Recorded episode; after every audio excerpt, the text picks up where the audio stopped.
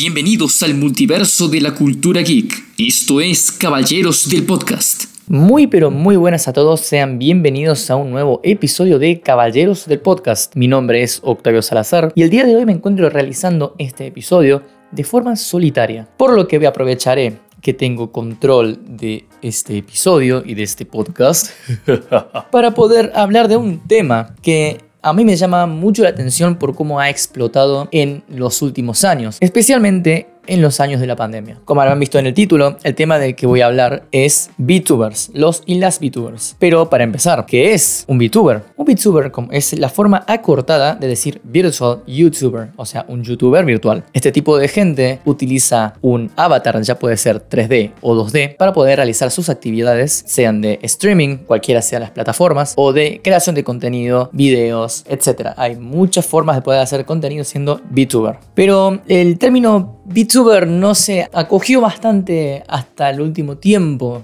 que ya se popularizó. Antes eran conocidos justamente como virtual YouTubers y eran pocas las personas que tenían la capacidad de poder hacer este tipo de contenido, ya que las herramientas en ese entonces para poder crear los avatar no eran tan buenas, no estaban refinadas y aparte que hacer un modelo o mandar a hacer un modelo era excesivamente caro. Ahora, digamos, hay una proliferación de VTubers, hay una eh, sobrepoblación de VTubers, por lo que antes el contenido como tal era, ah, miren, es una VTuber, voy a ver su contenido porque es VTuber. Ahora es bastante normal, bastante recurrente, por lo que ahora es básicamente como pasa con los YouTubers. Antes uno, o sea, los YouTubers de vida real. Antes uno veía el contenido porque, ah, miren, está, está haciendo videos graciosos. Y ahora es más que si el contenido es de calidad o no.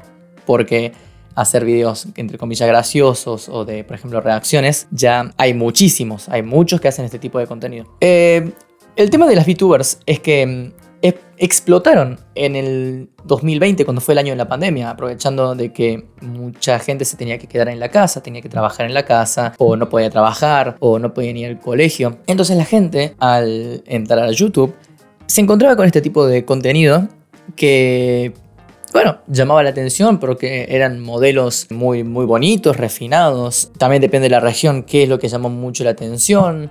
En Argentina llamó mucho la atención de una VTuber en particular, de una empresa que se llama HoloLive, llamada Corone, por un clip que decía Boquita el más grande papá. Justamente gracias a ese clip se empezó a llenar de argentinos viendo VTubers. Igual tengamos en cuenta de que la primera VTuber como tal existía ya hace bastante tiempo y su nombre era Kizuna la cual actualmente se encuentra en descanso, pero ella fue la primer VTuber como tal que hacía contenido para YouTube. No hacía streaming, pero hacía videos. A ella le podemos dar como el nombre de madre de las VTubers porque todas le tienen respeto justamente por haber sido la encargada de mostrar al mundo que lo que era una VTuber. Otro punto que ayudó mucho a las VTubers, por alguna razón, es que el algoritmo de YouTube les ayudaba. Digamos, veías unos cuantos clips de VTubers, algunos cortos, algunos, eh, eh, o quizás entrabas a algún stream por pura curiosidad, y luego te encontrabas con tu feed de YouTube, con tu página principal llena de videos de VTubers, lleno. Y el algoritmo les beneficiaba por alguna razón. Y eso hizo de que se empezara a popularizar globalmente. Porque una pequeña cosa que no dije que es las VTubers eran famosas en Japón, más, más que nada por utilizar este tipo de avatares eh, anime. Y, mm, pero acá no era tan popular, se popularizó justamente en la pandemia. Gracias a esa popularidad que se generó, se pudieron crear muchas ramas de empresas, estas empresas japonesas, agencias japonesas de VTubers, para expandirse a otros mercados. El primer mercado que se eligió, justamente y claramente, es el inglés. Por lo cual empezaron a, digamos, las VTubers japonesas que tenían algún mínimo conocimiento en inglés hacían contenido en inglés para llamar a este tipo de público. Visto de que llamaba público y que había una muy buena cantidad de público angloparlante, se optó en varias empresas de poder hacer una rama en la cual se hablará eh, inglés como primera lengua y algunas otras lenguas como español, japonés, coreano, chino como secundarias. Pero dejando de lado el tema de los angloparlantes, vamos a ir, vamos a avanzar un poco en el tiempo para encontrarnos con un plano más propio, digamos, más abarcado al español. Vieron de que este mercado estaba aún sin explotar y muchas agencias VTubers independientes utilizaron esto para poder conseguir público. Se podrá ver que alrededor de 2021 empezaron a aparecer muchas VTubers que decían que hablaban español. Y en realidad no, no hablaban español. Eran VTubers japonesas que decían tres palabras en español y se ponían a aprender español mediante Duolingo, lo cual está perfecto. Pero eso le dio por lo menos un pequeño vistazo de que acá había un público que podía ser fiel, que podían tener visualizaciones, que podían, tener, eh, que podían recibir donaciones. Entonces muchas agencias y VTubers independientes se aprovecharon de eso y fue una muy buena jugada. Eh, a día de hoy podemos observar que hay muchas agencias de que están tratando de y digamos tantear el terreno del el español, eh, sobre todo las agencias más grandes como HoloLive o Nijisanji que son empresas japonesas, que ya tienen sus ramas en inglés. Eh, Nijisanji tiene ramas, en, ramas de Indonesia, ramas chinas, eh, ramas coreanas. Y HoloLive tiene ramas en inglés, en japonés claramente también, y en eh, también Indonesia. Y ambas compañías estuvieron tanteando terreno con Duolingo en español para ver cuánto público había. también teniendo algunas VTubers que hablaban español para ver cómo les iba con el público. Yo creo que les va bastante bien en ese sentido, pero aún no creo de que puedan salir a la luz alguna generación o una rama en español de esas agencias grandes, porque al fin y al cabo son una empresa. Y la empresa tiene que priorizar la ganancia, o sea, ver el, costo-beneficio, digamos, ¿no? Si el costo-beneficio no es óptimo, entonces no van a arriesgarse. Y lamentablemente en Latinoamérica las monedas en general son muy devaluadas. Sumado a eso, estas agencias eh, japonesas normalmente hacen dinero por el merchandising y es mucho más caro mandar merchandising a países eh, latinoamericanos. Empresas que buscan el, público hispanoparlante, hay bastantes actualmente. Y de hecho hay muchas que ni siquiera son japonesas, hay muchas que están radicadas en Argentina, otras que muchas que son mexicanas, eh, que tratan de poder atraer a ese público que no se encuentra totalmente satisfecho con, digamos, japonesas que no pueden hablar bien español porque hay muchos de que está bien, pueden disfrutar el contenido, pero no pueden, como digamos, entender qué está pasando en el stream a veces, o entablar una conversación con la VTuber, ¿no? Entonces tratan de buscar este tipo de agencias que tienen VTubers que hablan español nativamente, que son de Argentina, que son de Chile, de México. Un dato a color a tener en cuenta es que muchas de estas agencias realizan entrevistas, eh, audiciones para poder incluir nuevos talentos. Esto es una muy buena ayuda para aquellos que quisieran introducirse al mundo de los VTubers. Porque mm, la verdad que hacerse su propio modelo, porque, a ver, tener un modelo de VTuber implica muchas cosas. Podemos empezar que puedes tener un modelo 3D o 2D. 3D suele ser más barato, entre comillas. El 2D implica tener un modelo 2D separado en partes, depende también del estilo artístico. El rigueo, que el rigueo es básicamente la captura de movimientos, que es eh, bastante complicado hacerlo, la verdad. Después tener, eh, no sé, esto ya es opcional, ¿no? Pero tener overlays para, para el stream, tener un logo, tener una, una música. Lo de la música se puede saltear, digamos, porque se puede conseguir mucha música sin copyright.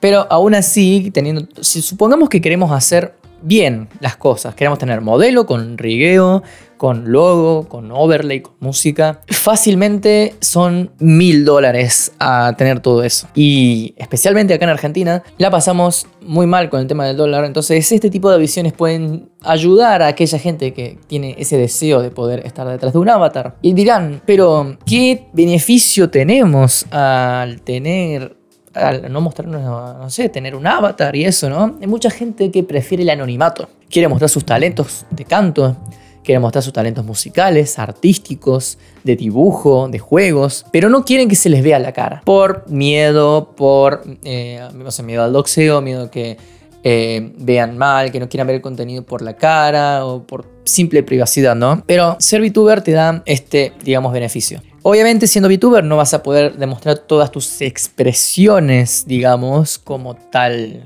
cómo son. Vas a poder mostrar un rango de expresiones que te permita el modelo, el cual pueden ser muchísimas, pero eso también aumenta mucho el precio. Es depende de qué es lo que desee cada uno digamos, ¿no? Eh, quizás te querés hacer un modelo VTuber para poder divertirte, tenerlo como hobby. Eh, puedes hacerlo para poder ganar plata. Yo les voy a decir Actualmente el mercado de VTubers está saturado, vamos a ser sinceros. Si uno quiere ser VTuber actualmente, digamos, antes como dije, ser VTuber era rentable porque no había muchas, entonces llamaba la atención el hecho de ser VTuber. Hoy en día es un creador de contenido más para agregar a la lista. Por ende, si uno quiere ser VTuber, tiene que buscar su esencia, buscar un contenido que le guste hacer. Y acá vienen dos partes. Porque si querés hacerlo como hobby, no estás interesado tanto en la plata que se pueda ganar, está perfecto. Puedes hacer el contenido que desees, vendrá gente que, quieras, no serán muchos, pero son buenos. O pueden ser muchos también, ojo. Nadie dice que por no hacer el contenido que te gusta no puedas tener eh, un público eh, decente. Pero si lo vas a hacer por el lado del dinero y digamos que vas a tener que prepararte para afrontar unos buenos años, o unos buenos años no, es mucho, unos buenos meses en los cuales no vas a tener muchas visualizaciones, no vas a tener muchos suscriptores, no vas a tener muchos comentarios en el chat, vas a tener que meterle mucho esfuerzo de parte propia para poder lograr el contenido, para, para hacer que el contenido llegue a la gente. Em, buscar colaboraciones con otros, eh, con otros VTubers, armar lazos de, amistad o por lo menos lazos de, de, compañerismo, de apoyo entre, entre VTubers, ¿no? Es eh, bastante complicado si se quiere ir por el lado del dinero, pero no imposible.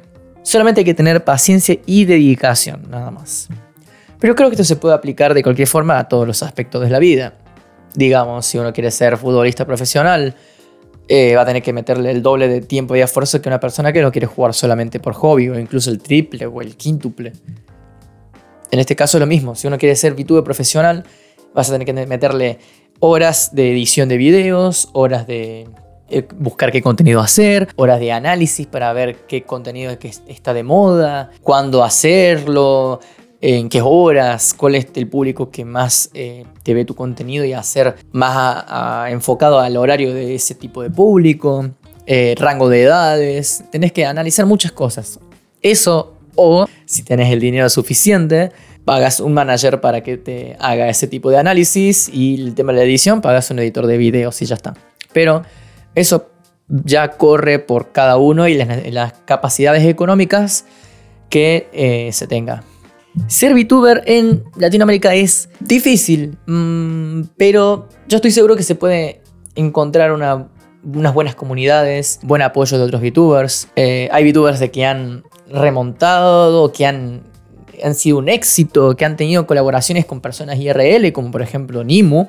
Nimu es una VTuber argentina y ha tenido colaboraciones con Ibai, eh, la han invitado a eventos de Twitch y todo siempre tapándose la cara, porque no, no quiere, eh, prefiere el anonimato, pero se puede hacer muchas cosas incluso siendo VTuber, se puede lograr muchas cosas. Eh, es un mercado interesante, eh, se puede analizar mucho más, y en Latinoamérica hay muchos para ver, para conocer.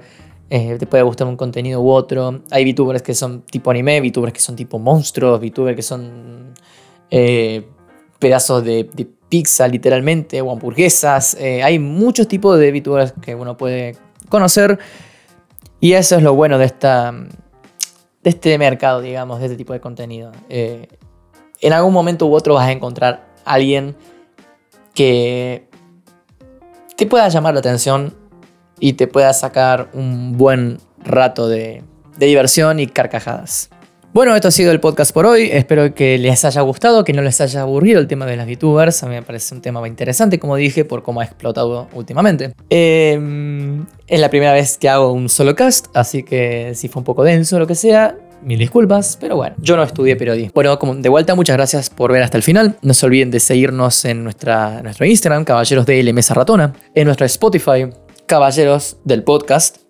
Y extender el saludo para Radio Heterogénea por ofrecernos el espacio para poder realizar este podcast. Y también un saludo muy, muy grande a todo el equipo detrás de Caballo de Podcast que hacen posible todo esta organización, todo esto, vamos a hacer todo esto que nos gusta, ¿no? Así que nos estaremos viendo en el siguiente episodio. Posiblemente seamos más de uno. Así que nos estaremos viendo entonces.